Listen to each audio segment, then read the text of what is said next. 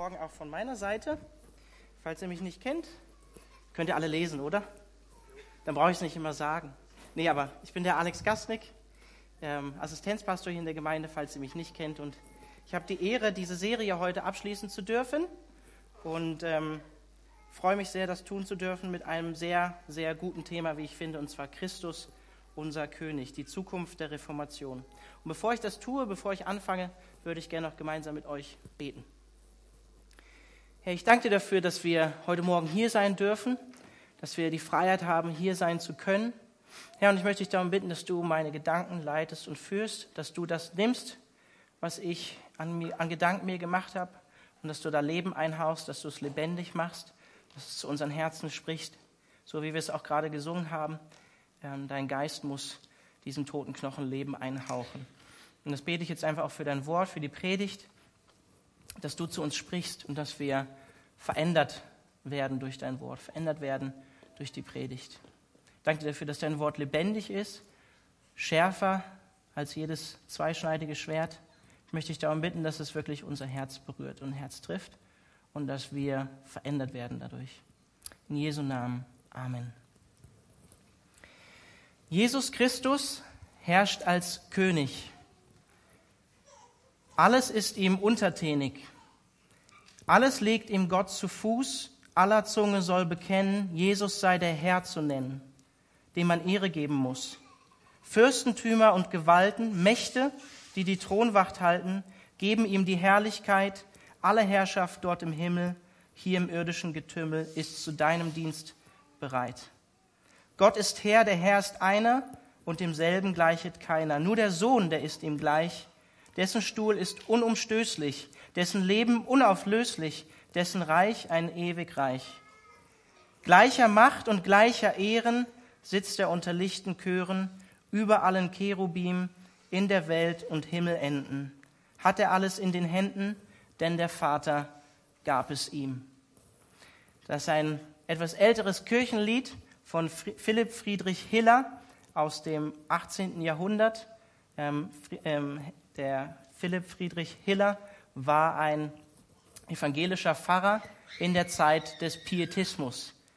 Und der Pietismus war eine Erneuerungsbewegung innerhalb der lutherischen Kirche nach der Reformation und meiner Meinung nach eine der wichtigsten Erneuerungsbewegungen ähm, innerhalb äh, der lutherischen Bewegung beziehungsweise nach der Reformation an sich. Und er war Schüler von Johann Albrecht Bengel. Vielleicht kennen den einige von euch. Wer von euch kennt denn eigentlich dieses Lied, von dem ich gerade vorgelesen habe? Doch einige. Ja, das ist gut. Und Hiller war nicht nur evangelischer Pfarrer, sondern auch Liederdichter. Und ich finde, in diesen ersten vier Strophen kommt eigentlich super gut das raus, worum es heute geht, nämlich, dass Jesus Christus als König herrscht. Und ich komme am Ende auch nochmal auf dieses Lied zurück. Das heißt, wir schließen heute diese Serie ab, 500 Jahre Reformation, mit Blick auf Jesu Herrschaft, Jesu Königtum. Und das ist eigentlich kein Motto der Reformation, gehört nicht zu den Sole, die wir hatten in den letzten Wochen, ja? sondern eigentlich, und das finde ich, muss ich ein bisschen schmunzeln, aber ich finde es auch schön, ähm, ist das Christkönigsfest, was wir heute feiern, ein, ein römisch-katholisches Fest. Und es ist schön, weil wenn Jesus wiederkommen wird, wird er sowieso seinen Leib, seine Kirche komplett wiederherstellen, komplett vereinen und es wird keine Spaltung mehr geben zwischen verschiedenen Denominationen und Kirchen. Es wird der Leib sichtbar werden, der wirklich zu Christus gehört, ob römisch-katholisch, orthodox, evangelikal, was auch immer, lutherisch, was auch immer es sein mag. Und eigentlich heißt dieses Fest Hochfest unseres Herrn Jesus Christus, des Königs des Weltalls. Und es ist der letzte Sonntag im Kirchenjahr, bevor wir jetzt wieder in die Adventszeit gehen. Und es ist ein junges Fest, ist erst 1925 entstanden durch Papst Pius XI. in Anlehnung an das Konzil von Nicäa 325 nach Christus, ähm, wo festgestellt wurde, der Sohn Jesus Christus, also aus der Schrift natürlich, der Sohn Jesus Christus ist wesensgleich mit dem Vater. Er hat schon in Ewigkeit existiert und er, er hat die gleichen Eigenschaften wie Gott der Vater selbst. Er ist mit ihm wesensgleich. Und daher ist Jesus Christus auch Gott, ewiger Gott und Weltenherrscher. Das ist der Hintergrund von dem Fest. Und die Zeit, wo das entstanden ist, dieses Fest, ist ziemlich interessant, weil äh, das war nach dem Ersten Weltkrieg und vor dem Zweiten Weltkrieg. Und wenn ihr die deutsche Geschichte kennt, dann wisst ihr, was nach 1925 noch passiert ist, nämlich der Nationalsozialismus und Leute wie Hitler, Stalin oder Mussolini, die in Europa aufgetreten sind. Und daher finde ich, find ich das schon interessant, dass die katholische Kirche da äh, genau zu diesem Zeitpunkt zwischen den Weltkriegen dieses, dieses Fest ähm, festgelegt hat. In der anglikanischen und in der lutherischen Tradition ähm, spielt dieses Fest auch eine Rolle.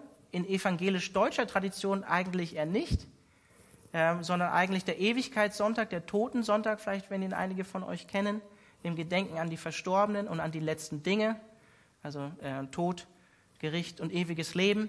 Und von daher ist da auch eine Überschneidung zwischen ähm, Christkönigsfest, was, wo es ja auch um die letzten Dinge geht, wo Jesus wiederkommt, und dem Ewigkeitssonntag. Ich persönlich finde es schöner, Christus als König zu feiern und sich in dem Sinne äh, an die letzten Dinge zu erinnern, ähm, als nur an die Verstorbenen zu gedenken. Aber welche Verbindung hat Christ König mit der Serie 500 Jahre Reformation?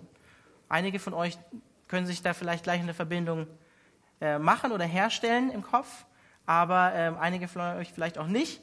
Aber es eigentlich liegt es auf der Hand. Jesus Christus ist König und Weltenherrscher und er wird eines Tages als dieser auch wiederkommen und damit die ganze Welt umgestalten, die ganze Welt reformieren. Und ich habe schon gesagt, einschließlich seines Leibes, seiner Kirche, seiner Gemeinde. Und wenn Jesus König und Weltenherrscher ist, wenn er das wirklich ist und als solcher wiederkommt, dann muss das auch eine Relevanz für unser Leben als Christen haben, die wir Jesus unseren König nennen. Ja, nicht nur die erste Zeile, Zeile zu singen, Jesus Christus, Christus herrscht, herrscht als König, sondern auch alles ist ihm untertänig. Es muss eine Auswirkung in unserem Leben haben. Was heißt das für mich persönlich, dass Christus König ist? Also persönliche Reformation heute und in Zukunft. Und das, das Wort Reformation oder reformieren kommt aus dem Lateinischen und bedeutet oder heißt reformare und bedeutet eigentlich umgestalten, umbilden oder verwandeln. Und genau das wird die Folge sein, wenn Jesus in Macht und Herrlichkeit wiederkommt, nämlich die Umgestaltung aller Dinge. Aber zum ersten Punkt, Jesus ist König und Jesus ist Weltenherrscher und er wird auch als solcher wiederkommen. Ich möchte am Anfang hier eine Frage äh, in die Gemeinde stellen, und zwar, warum nennen wir Jesus Jesus Christus? Wenn ihr am Mittwoch da wart oder die Predigt schon gehört habt, dann dürft ihr nicht antworten. Warum nennen wir Jesus Jesus Christus. Ist ja nicht wie Alexander Gasnick, gell? Nicht Vor- und Nachname. Hat jemand eine Idee? Der Gesalbte, ja, genau. 100 Punkte. Ist richtig. Eins setzen. Nein, Spaß. Spaß. Ja, schon im Alten Testament ähm, wird Gott uns als König dargestellt. Ja? Als König dargestellt. Und es ist leider ein bisschen traurig in der Geschichte, weil eigentlich wollte Gott der König von Israel sein. Und wir lesen im ersten Samuel-Buch, dass äh, Israel einfach sehr neidisch war auf die anderen Völker, die alle so einen tollen König hatten, der sie repräsentiert hat. Und Gott war gar nicht so happy mit der Idee, dass sie gesagt haben, hey, wir wollen eigentlich einen eigenen König, sondern äh, er hat eigentlich damit gesagt, ihr verwerft eigentlich mich als euren König, wenn ihr euch einen menschlichen König erwählt.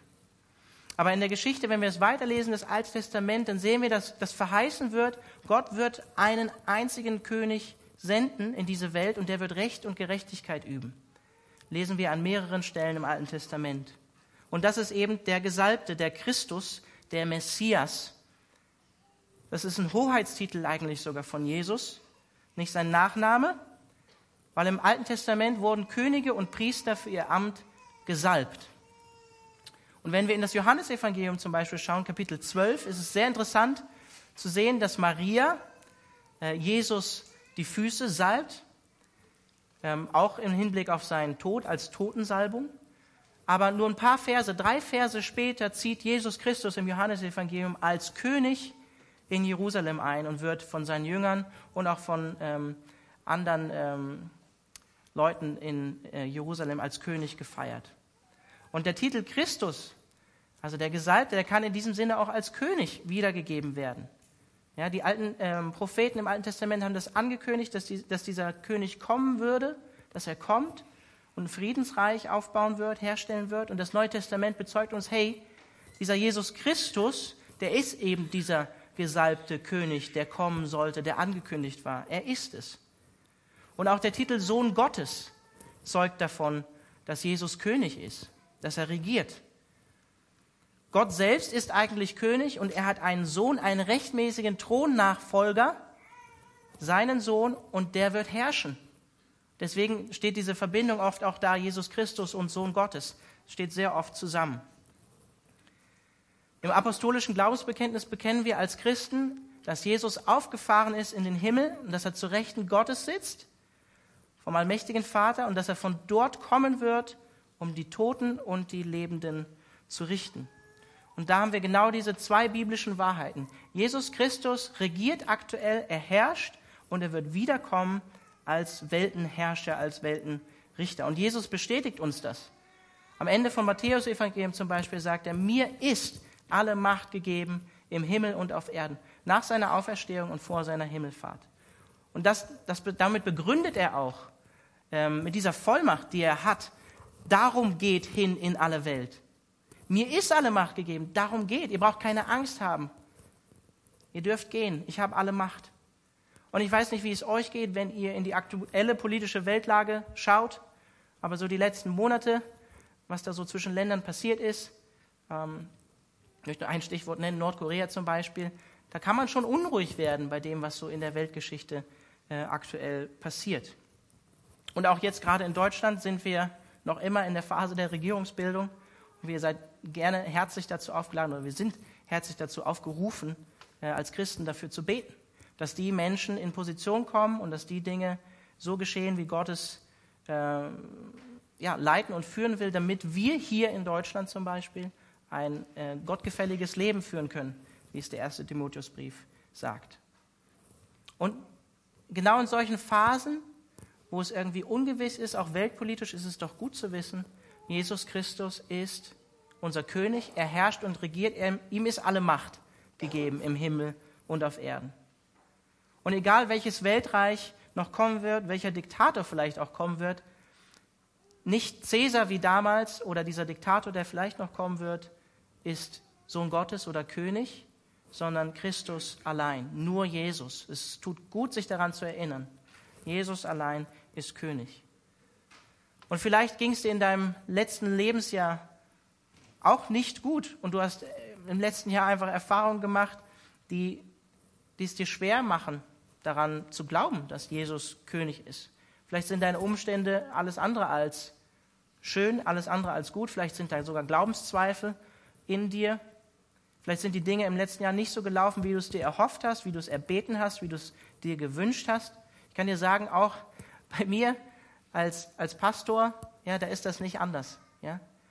Nur weil wir hier diese Gemeinde leiten, ist es nicht so, dass bei uns alles glatt läuft oder immer alles gut läuft. Ist bei uns auf keinen Fall so. Vielleicht fühlst du dich so, als wenn dir die Kontrolle vielleicht sogar über dein Leben entglitten ist.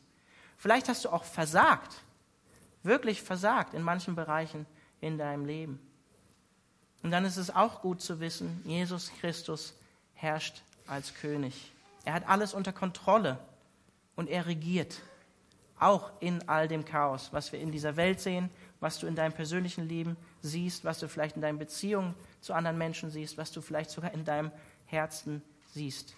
Das ist richtige Zuversicht, das ist Hoffnung, das ist eine Gewissheit, die wir haben in aller Trübsal in aller Not, in allem Leid, in unserem Versagen. Jesus ist König und er regiert.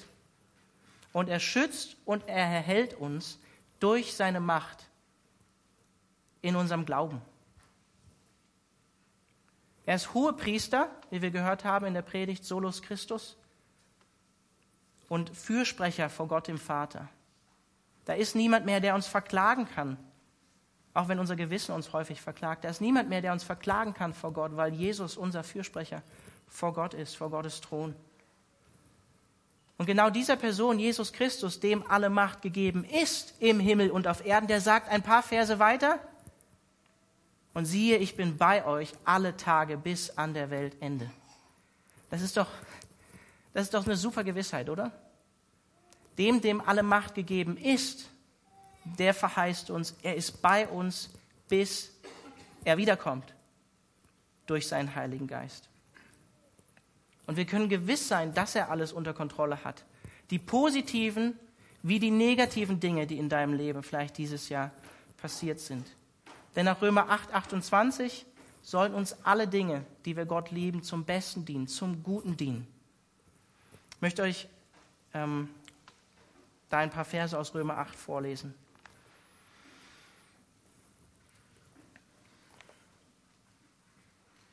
Also Römer 8, 28, ich möchte es einfach nochmal lesen. Eines aber wissen wir, alles trägt zum Besten derer bei, die Gott lieben. Sie sind ja in Übereinstimmung mit seinem Plan berufen. Und dann heißt es weiter ab Vers 31 und möchte ich einfach dazu ermutigen, das einfach für dich zu hören heute Morgen, was Paulus hier schreibt. Was könnten wir jetzt noch sagen, nachdem wir uns das alles vor Augen gehalten haben? Gott ist für uns. Wer kann uns da noch etwas anhaben? Er hat ja nicht einmal seinen eigenen Sohn verschont, sondern hat ihn für uns alle hergegeben. Wird, dann, wird uns dann zusammen mit seinem Sohn nicht auch alles andere geschenkt werden? Wer wird es noch wagen, Anklage gegen die zu erheben, die Gott erwählt hat? Gott selbst erklärt sie ja für gerecht. Ist da noch jemand, der sie verurteilen könnte? Jesus Christus ist doch für sie gestorben. Mehr noch, er ist auferweckt worden und er sitzt an Gottes rechter Seite und tritt für uns ein. Was kann uns da noch von Christus und seiner Liebe trennen? Not, Angst, Verfolgung, Hunger, Entbehrung, Lebensgefahr, das Schwert des Henkers? Mit all dem müssen wir rechnen, denn es heißt in der Schrift, deinetwegen sind wir ständig vom Tod bedroht und man behandelt uns wie Schafe, die zum Schlachten bestimmt sind. Und doch, in all dem tragen wir einen überwältigenden Sieg davon durch den, der uns so sehr geliebt hat. Ja, ich bin überzeugt, dass weder Tod noch Leben, weder Engel noch unsichtbare Mächte, weder Gegenwärtiges noch Zukünftiges, noch gottfeindliche Kräfte, weder Hohes noch Tiefes, noch sonst irgendetwas in der ganzen Schöpfung uns je von der Liebe Gottes trennen kann, die uns geschenkt ist in Jesus Christus, unserem Herrn. Amen, oder? So ist es. Weder Tod noch Leben können uns trennen von der Liebe Gottes. Weder Hohes noch Tiefes kann dich trennen von Christus. Keine Gewalt in dieser Welt, keine Gewalt in der geistlichen Welt kann dich trennen von Jesus Christus, weil er auferstanden ist, an Gottes rechter Seite sitzt und regiert heute. So wie Jesus das auch sagt im Johannesevangelium, wo er sagt, ähm, der Vater, der sie mir gegeben hat, ist stärker als alle anderen und niemand kann sie aus meiner Hand reißen. Nichts kann dich aus seiner Hand reichen, reißen. Und ich weiß, da ist eine berechtigte Frage vielleicht auch bei einigen von euch, die ihr heute Morgen hier seid. Wenn das so ist, wenn Jesus tatsächlich regiert Warum macht er denn dann nicht Schluss mit all dem Leid und all dem Bösen, was wir in dieser Welt sehen? Und das ist eine völlig berechtigte Frage. Warum ist das so? Meine Antwort ist ja. Ja, er könnte. Und das hätte er auch schon nach seinem ersten Kommen oder während seinem ersten Kommen tun können. Oder nach seiner Himmelfahrt. Aber er hat es nicht getan. Weil Gott uns als Menschen Gott uns diese Menschheit nicht gleich aufgibt, sondern er will sie zurückgewinnen. Und ich bin davon überzeugt, die Tatsache, dass wir Böses in dieser Welt noch sehen, obwohl Jesus Christus zu Rechten Gottes sitzt und regiert, ist kein Beweis dafür, dass diese ganze Sache mit Gott und Jesus und so weiter nicht wahr wäre. Überhaupt nicht. Das Reich Gottes ist mit dem ersten Kommen von Jesus Christus angebrochen, aber noch nicht gänzlich sichtbar. So wie Jesus vor Pilatus sagt, ja, ich bin ein König, lieber Pilatus, aber mein Reich ist eben nicht von dieser Welt. Es ist ein anderes Reich. Jesu Königsherrschaft wird sich komplett noch ausgestalten, wenn er eines Tages sichtbar in Macht und Herrlichkeit wiederkommen wird. Und es war auch schon in der ersten Zeit der ersten Christen so, denn im zweiten Petrusbrief waren Leute, die aufgetreten sind, die an dieser Souveränität von Jesus und seinem zweiten Kommen gezweifelt haben. Die gesagt haben, alles ist doch noch immer so, wie es seit Erschaffung der Welt ist. Wo bleibt denn euer Jesus? Ich meine, jetzt könnte man sagen, hm, schon über 2000 Jahre? Was ist denn mit der Verheißung? Und Petrus sagt dann aber, so sicher wie es eine Sintflut gegeben hat, so sicher wird auch das zweite Kommen von Jesus Christus eintreten. Und bei Gott ist Zeit etwas anderes. Bei Gott sind, ist ein Tag wie tausend Jahre und umgekehrt. Tausend Jahre wie ein Tag. Und der Grund dafür, warum Jesus nicht sofort alles Böse beseitigt, ist, Gott ist geduldig, sagt Petrus. Er will, dass möglichst viele Menschen umkehren, die Wahrheit erkennen und an Jesus Christus glauben. Es ist Gottes Geduld, schreibt Petrus ganz klar. Gott will die Menschen für sich gewinnen, weil er sie liebt, weil er dich liebt, weil er uns liebt. Also Jesus regiert und Jesus kommt wieder. Das feiern wir feiern jetzt das erste Advent. Jetzt am fängt im Dezember. Jetzt nächster Sonntag ist schon der erste Advent. Die Zeit ist schon wieder da. Und ich musste mich, als ich die Predigt vorbereitet habe äh, für heute, daran erinnern, dass ich Anfang des Jahres eine Predigt gehalten habe, genau über das Thema, nämlich in Lukas über Jesus erstes Kommen in Bethlehem im Stall. Jesus, der Titel war Jesus der demütige Herrscher oder der demütige König. Das erste Kommen von Jesus war, er kam klein und verletzlich in diese Welt, erniedrigend und mit Demut, ja, und stirbt letztlich dem Tod am Kreuz, wird verworfen von seinen eigenen Nachfolgern, von seinen eigenen Jüngern. Und sein erster Thron ist eben das Kreuz. Und seine erste Krone ist keine Krone mit Diadem, sondern eine Krone aus Dornen. Das ist das erste Kommen von Jesus Christus. Aber das zweite Kommen von Jesus, das wird anders aussehen. Und es erinnert uns, und da finde ich das Christkönigsfest eine wunderbare Sache, es erinnert uns an die unbequeme Seite von Jesus Christus, die er auch hat. Ich möchte euch ein paar Verse aus Offenbarung 19 vorlesen, die, die ich persönlich sehr, sehr stark finde, weil sie das Bild von Jesus, was wir manchmal so vermittelt bekommen mit langen Haaren, ähm, blonden Haaren, blauen Augen, Jesus-Latschen, es etwas umwirft. Ja? Offenbarung 19 ab Vers 11. Nun sah ich, dass der Himmel geöffnet war und auf einmal erschien ein weißes Pferd, auf dem jemand saß. Der Reiter heißt der Treue und Wahrhaftige und er kommt als gerechter Richter und führt einen gerechten Krieg. Seine Augen glichen lodernden Flammen und auf dem Kopf trug er viele Kronen. Auf seiner Stirn stand ein Name, der nur ihm selbst bekannt ist, und der Mantel, in den er gehüllt war, war mit Blut getränkt. Der Reiter hatte noch einen anderen Namen, das Wort Gottes. Ihm folgten auf weißen Pferden reitend und in reines, leuchtend weißes Leinen gekleidet die Heere des Himmels. Aus dem Mund des Reiters kam ein scharfes Schwert. Mit diesem Schwert wird er den Völkern eine vernichtende Niederlage beibringen. Er wird, er wird sie mit eisernem Zepter regieren und den furchtbaren Zorn des allmächtigen Gottes erfahren lassen, indem er sie wie reife Trauben in der Weinpresse zertritt, eine Anspielung an, ähm, auf Psalm 2. Und auf dem Mantel des Reiters, dort wo der Mantel die Hüfte bedeckt, stand noch ein weiterer Name. König über alle Könige und Herr über alle Herren. Das wird das zweite Kommen von Jesus sein.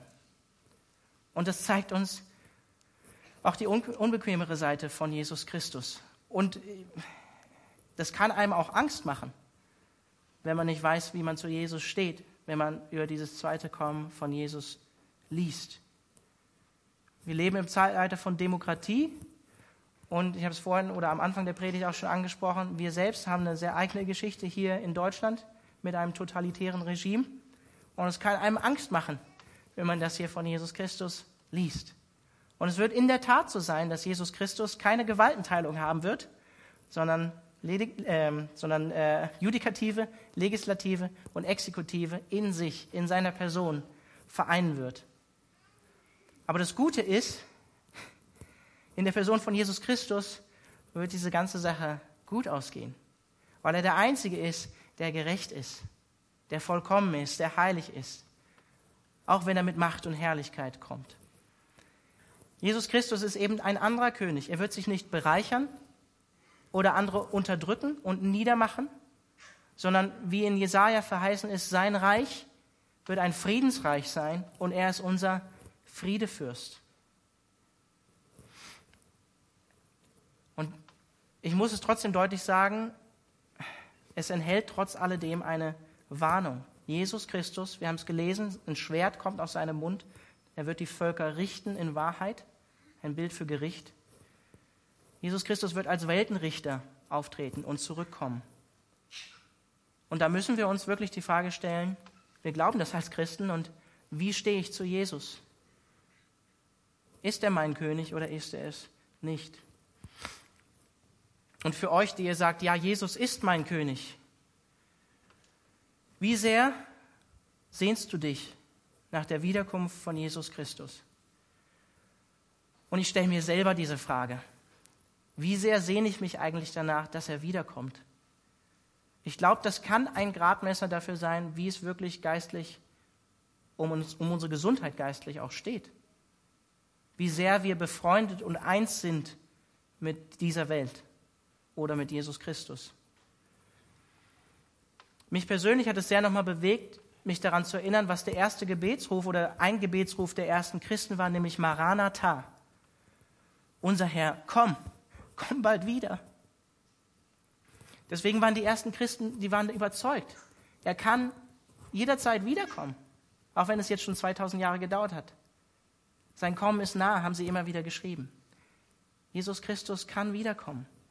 Und dieses Wort Maranatha, das kann auf verschiedene Weise übersetzt werden. Es kann auch so übersetzt werden, dass man es übersetzt im Sinne von unser Herr ist gekommen. Und es ist beides wahr und beides möglich. Das feiern wir jetzt im Advent bald, dass er gekommen ist, dass er bei uns ist durch den Heiligen Geist, durch euch, durch den Leib. Aber er wird nochmal wiederkommen. Es wird noch ein zweites Advent geben. Und ich persönlich, ich hatte letzte, meine letzte Woche war nicht so einfach. Ich hatte ziemliche Downs. Und es ist gut, an den Punkt zu kommen, wenn Gott uns manchmal an den Punkt führt, dass wir uns wirklich danach sehnen und zu sagen, Herr, komm bald wieder. Nicht, um aus den Umständen zu fliehen, aber einfach, weil wir verstehen und realisieren, diese Welt ist nicht der Himmel. Diese Welt ist nicht vollkommen, diese Welt ist zerbrochen. Ich bin zerbrochen, meine Frau ist zerbrochen. Einfach zu wissen, wir brauchen ihn, wir brauchen Erlösung, wir brauchen Reformation, wir brauchen Wiederherstellung. Jeden Tag. Jeden Tag.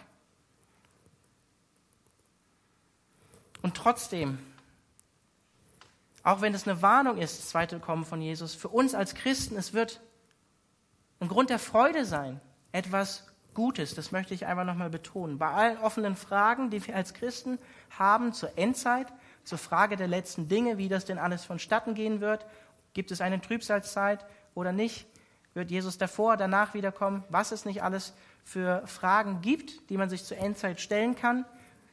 Alle Christen, die von Sola Scriptura überzeugt sind, allein die Schrift, die sind davon überzeugt, dass Jesus wiederkommen wird, dass Gott alles neu machen wird und dass wir in Ewigkeit mit ihm zusammen leben werden.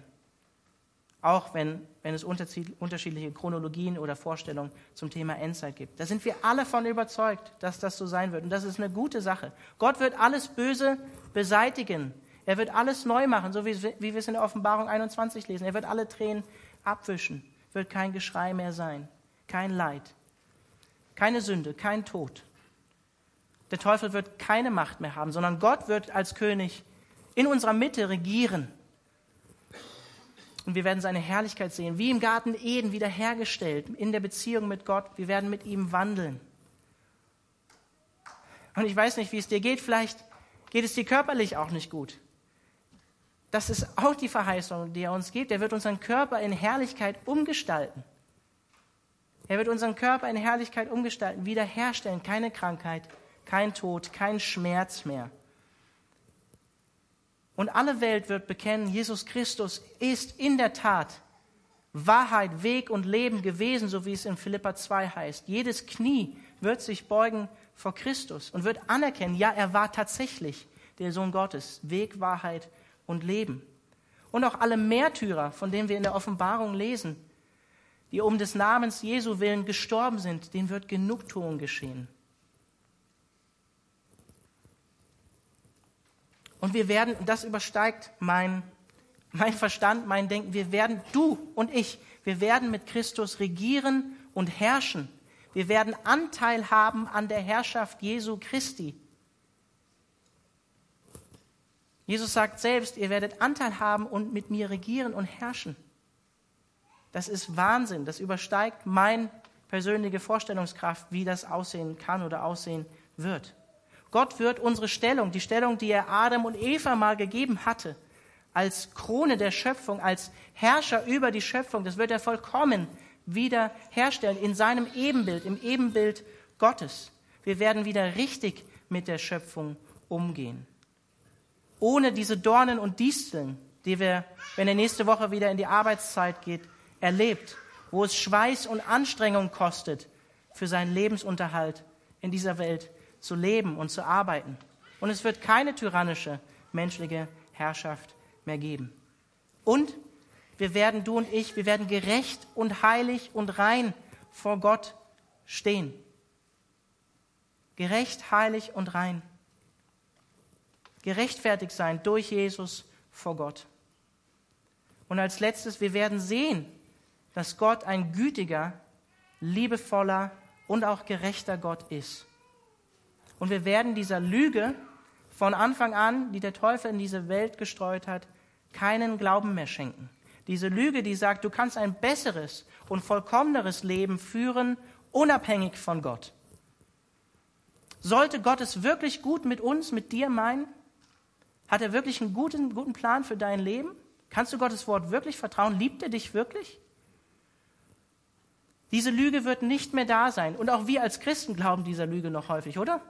Also ich schon. Das wird weg sein nach der Wiederkunft Jesu. Aller Zweifel, unser Misstrauen Gott gegenüber, was wir auch noch immer als Christen haben, wird ausgeräumt sein und wir werden, dieser, dieser Vorhang wird weg sein und wir werden Gottes Liebe in Vollkommenheit erkennen und verstehen. Und vollkommen begreifen, was das eigentlich bedeutet hat, dass er selbst am Kreuz für uns gestorben ist. Und am Ende möchte ich auch noch darauf kurz zurückkommen, weil Jesus König und Weltenherrscher ist, will er auch dein Leben regieren, transformieren, es reformieren und auch gebrauchen. Ich habe schon gesagt, Jesus Christus kann heute als König wiederkommen. Die ersten Christen waren davon überzeugt, er, kann, er hätte in ihrer Zeit wiederkommen können. Sein Kommen steht nah bevor, sagt die Schrift immer wieder. Und was für Auswirkungen sollte das auf unser Leben haben? Gibt es ganz viele Stellen, auch in Petrus zum Beispiel, aus dem zweiten Petrusbrief, wo ich ähm, was dazu gesagt habe. Da sagt Petrus, wenn das alles so kommt, was für Auswirkungen sollte das in eurem Leben haben? In Heiligkeit und Ehrfurcht vor Gott. Heiligung. Der Herrschaftsanspruch von Jesus im Leben eines Christens ist nicht geringer als wir gehören nicht mehr uns selbst, sondern wir gehören Jesus Christus. Und Paulus sagt in Römer 12, die angemessene Antwort auf das wäre, dass unser ganzes Leben, nicht nur dieser Sonntag, sondern dass dieses ganze Leben von uns Gottesdienst ist. Dass wir Gott ein Leben leben, was Gott wohlgefällig ist und dass wir uns ihm so weit hingeben, dass er unser Denken reformieren umwandeln, transformieren, verwandeln kann. Römer 12, Vers 2. Ist Christus König? Regiert er in deinem Leben? Wo sind vielleicht Punkte in deinem Leben, wo du versuchst, krampfhaft alleine in bestimmten Bereichen die Macht zu halten und alleine zu regieren? Wo du vielleicht auch Christus nicht vertraust und sagst, ja Herr, ich gebe sie dir. Ich weiß, du regierst eigentlich besser in dem und dem Bereich in meinem Leben. Und es gibt ein, ein äquivalentes Wort, ein ähnliches Wort zu dem Wort Reformare im Lateinischen, im Griechischen, das heißt Metanoia. Das wird eigentlich so herkömmlich mit dem Wort Buße übersetzt. Wie ich finde, nicht eine ganz glückliche Übersetzung. Wörtlich bedeutet dieses Wort eigentlich Sinnesänderung, ein Umdenken, ein Umkehren des Denken und Handelns. Also so ähnlich wie Reformare. Und ich möchte auch nochmal da in diesem Zusammenhang an die erste These von Martin Luther im, im Zusammenhang vom Ablasshandel erinnern, die ihr wahrscheinlich jetzt auch schon mal öfter gehört habt und kennt. Da sagt Luther, da, da unser Herr und Meister Jesus Christus spricht, ich übersetze es jetzt mal anders, kehrt um, denkt um, reformiert, reformiert euch, hat er gewollt, dass das ganze Leben der Gläubigen Umkehr, Umdenken, Sinnesänderung, Umgestaltung, Verwandlung oder Reformation sein soll. Ich hoffe, durch diese Übersetzung wird es einfach nochmal klarer. Und genau dahin möchte uns Jesus, dahin möchte dich Jesus, mich führen. In ein umgestaltetes, verwandeltes Menschsein, in Heiligung vor ihm. Dass er durch die Kraft des Heiligen Geistes in uns regiert und gute Früchte aus unserem Leben hervorgebracht werden. Römer 8, 29, ein Vers nach der Verheißung, dass uns alle Dinge zum Guten und zum Besten dienen sollen, ist was? Wir sollen umgestaltet werden in das Ebenbild seines Sohnes. Dazu sind wir bestimmt. Die Frage ist, wollen wir das? Lassen wir das zu in unserem Leben? Und das kann wehtun, das weiß ich aus meinem eigenen Leben. Wenn ein Künstler ähm, ein Rohprodukt nimmt, lassen wir es mal ein Schreiner sein, ist Schreiner oder Seeles, dann schneidet er Dinge davon weg und das kann wehtun. Aber danach entsteht daraus etwas Wunderbares und Wunderschönes. Und als letztes, Jesus Christus möchte dein Leben aber auch gebrauchen. Die Offenbarung verheißt uns auch, auch Petrus, wir sind in Christus was? Könige und Priester. Wir werden eines Tages mit ihm herrschen und regieren. Ja, wir werden Anteil an dem Sieg von Jesus haben. Aber wir sind auch dazu aufgerufen, hier und jetzt in dieser Welt unser Leben gebrauchen zu lassen, von Jesus, dem Missionsbefehl aus Matthäus 28, nachzukommen, weil ihm alle Macht gegeben ist. Und so wie Paulus in 2. Korinther 5 sagt, wir sind eigentlich das Sprachrohr zur Welt, die, die rufen, lasst euch versöhnen mit Gott an Christi Stelle. Also Gott will auch unser Leben gebrauchen. Und jetzt am Ende von der Predigt möchte ich nochmal zurückkommen auf das Lied von Philipp Friedrich Hiller. Die Lebensgeschichte von Philipp Friedrich Hiller war keine einfache Lebensgeschichte. Er hat mit zwei Jahren seinen Vater verloren und er hat in seiner Lebenszeit vier Kinder verloren. Er hatte Glaubenszweifel und auch Anfechtungen in seinem Leben. Und dazu kam dann noch, dass er mit 52 Jahren, er war Liederschreiber und evangelischer Pfarrer, Prediger, nach und nach seine Stimme verloren hat. Er konnte sein Amt nicht mehr ausüben. Und jetzt kommt das Interessante, er hat dieses Lied, Jesus Christus herrscht als König, sechs Jahre später geschrieben nachdem es anfing, mit seiner Stimme schlecht zu werden und er sie verloren hat. Und ich möchte euch zwei letzte äh, Strophen, das Lied hat 13 Strophen im Deutsch, vorlesen. Da schreibt er, gebt ihr Sünder ihm die Herzen, klagt ihr Kranken ihm die Schmerzen, sagt ihr Armen ihm die Not. Wunden müssen Wunden heilen, Heils, Heilsöl weiß er auszuteilen, Reichtum schenkt er nach dem Tod. Ich auch auf den tiefsten Stufen, ich will glauben, reden, rufen, ob ich schon noch Pilgrim bin. Jesus Christus herrscht als König, alles sei ihm untertänig, ehret, liebet, lobet ihn. Ich finde es sehr berührend zu wissen mit der Lebensgeschichte, dass er dieses Lied schreibt, Jesus Christus herrscht als König. Und trotzdem ist es Anbetung zu sagen, klagt ihr Kranken ihm die Schmerzen, sagt ihr Armen ihm die Not. Wunden müssen Wunden heilen. Durch seine Wunden sind wir geheilt worden. Das gehört auch zur Anbetung. Unsere Mängel Jesus Christus klagen als König. Zu wissen, er ist ein guter König und er will für uns sorgen. Körperliche Heilung hat Hiller in seinem Leben nicht mehr erlebt, bis er gestorben ist. Aber er hat innere Heilung erlebt durch Christus. Und das Paradoxe ist, wie ich finde, durch die Lieder, er hat sich dann vermehrt darauf konzentriert, Lieder zu schreiben, spricht er noch heute zu vielen Menschen durch seine Lieder. Ich finde das ermutigend. Ich finde das sehr ermutigend. Und es ermutigt auch mich und dich, und das wollen wir am Ende jetzt kurz noch ein, zwei Minuten lang auch tun. Bring doch Jesus auch die Punkte in deinem Leben, wo du an Jesu Herrschaft zweifelst, wo du vielleicht mit Gott auch zu ringen und zu kämpfen hast, wo Gott vielleicht auch Dinge nicht einfach so von heute auf morgen aus deinem Leben wegnimmt. Aber so, wo sind vielleicht auch Dinge in deinem Leben, wo du dich eigentlich Gott wieder hinwenden musst und sagen musst, Gott, ich brauche dein gnädiges Eingreifen. Und ich weiß, du bist König und Herrscher und du hast alle Macht. Und ich will dir neu vertrauen, dass du Dinge in meinem Leben transformieren, umwandeln, verändern kannst. Ich will dich nicht klein machen, sondern ich will glauben, ja, du bist der Sohn Gottes, der Christus, der lebendige Gott, der König. Lass uns ein, zwei Minuten dafür nehmen kurz und ich schließe dann mit einem Gebet ab. Gemeinsam, Herr, komm bald. Komm bald zurück. Wir danken dir dafür, dass das für uns Grund zur Freude sein wird, wenn du eines Tages in Macht und Herrlichkeit kommst. Wir danken dir dafür, Herr, dass du schon jetzt regierst, dass du zu Gottes rechter Seite sitzt und dass dir alle Macht gegeben ist im Himmel und auf Erden. Herr, und bitte schenke uns neuen, neuen, neuen Glauben, schenke uns neues Vertrauen in die Güte und Liebe deiner Herrschaft und deiner Macht.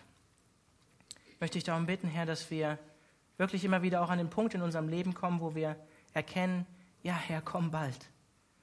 Herr, und wir danken dir auch für dein erstes Kommen, was wir jetzt feiern im Advent. Wir danken dir dafür, dass du dich auf den Weg gemacht hast, dich identifizierst mit unserer menschlichen Not, mit unserem menschlichen Leid, einer von uns wirst, Mensch wirst und weißt, wie es ist, in dieser Welt zu leben, auch wenn du als Einziger ohne Schuld und ohne Sünde warst. Herr, ich danke dir dafür, dass du diesen Weg auf dich genommen hast, dass du ihn gegangen bist und dass wir dich eines Tages wiedersehen werden als wahren Gottmenschen. So sehr identifizierst du dich mit uns in unserer Welt, Herr, und dafür danke ich dir. Und ich möchte dich darum bitten, Herr, dass wir als Gemeinde wirklich in dieser Erwartung leben, so wie die ersten Christen. Herr, komm bald wieder. Komm bald wieder als König und herrsche über uns. Und es wird in einem guten Sinne sein. Ein Friedensreich, Herr. Dafür danke ich dir. Und ich bringe dir auch einfach all die persönlichen Dinge in unserem Leben, wo wir Zweifel haben, wo wir Sorgen haben, wo wir Nöte haben, wenn wir auf dieses letzte Lebensjahr zurückschauen und Veränderung brauchen, Herr. Möchte ich darum bitten, Herr, sei du gnädig. Greif du in unser Leben ein und verändere du unsere Lebensumstände. Und wenn du sie nicht veränderst, lass uns, führ uns dahin, so wie Hiller zu singen, ähm, du bist trotzdem König. Und wir dürfen dir alles bringen und dürfen auch die schlechten Dinge, die wir in dieser Welt erleben, aus deiner Hand nehmen und dich anbeten. Amen.